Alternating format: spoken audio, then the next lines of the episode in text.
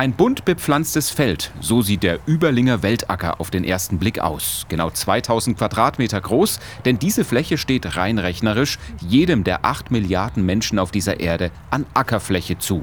Darauf muss wachsen, was uns ernährt und versorgt. Weltacker, warum heißen wir Weltacker? Weil ihr auf unseren 2000 Quadratmetern tatsächlich die Welt sehen könnt, die Welt der Ackerflächen. Wir bauen exakt das an, was im Moment auf den weltweiten Ackerflächen steht im gleichen Flächenverhältnis runtergerechnet auf 2000 Quadratmeter. Erklärt Agrarwissenschaftlerin Annette Wilkening vom Überlinger Weltacker.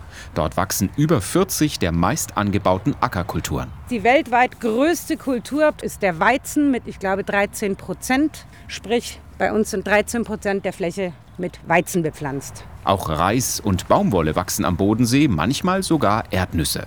Rund die Hälfte der Ackerflächen weltweit belegen Getreidearten. Aber nur 43 Prozent werden als Lebensmittel verwendet. Mehr als ein Drittel wird an Tiere verfüttert, fast 20 Prozent gehen in die Treibstoff- und Energieproduktion.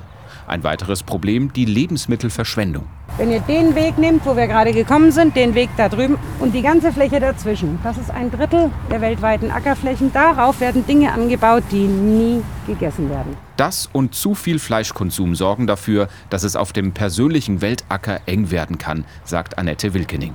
Jede und jeder bestimmt deshalb auch durch sein Verhalten beim Essen und Einkaufen, was auf dem Weltacker wächst und wie mit den Flächen umgegangen wird.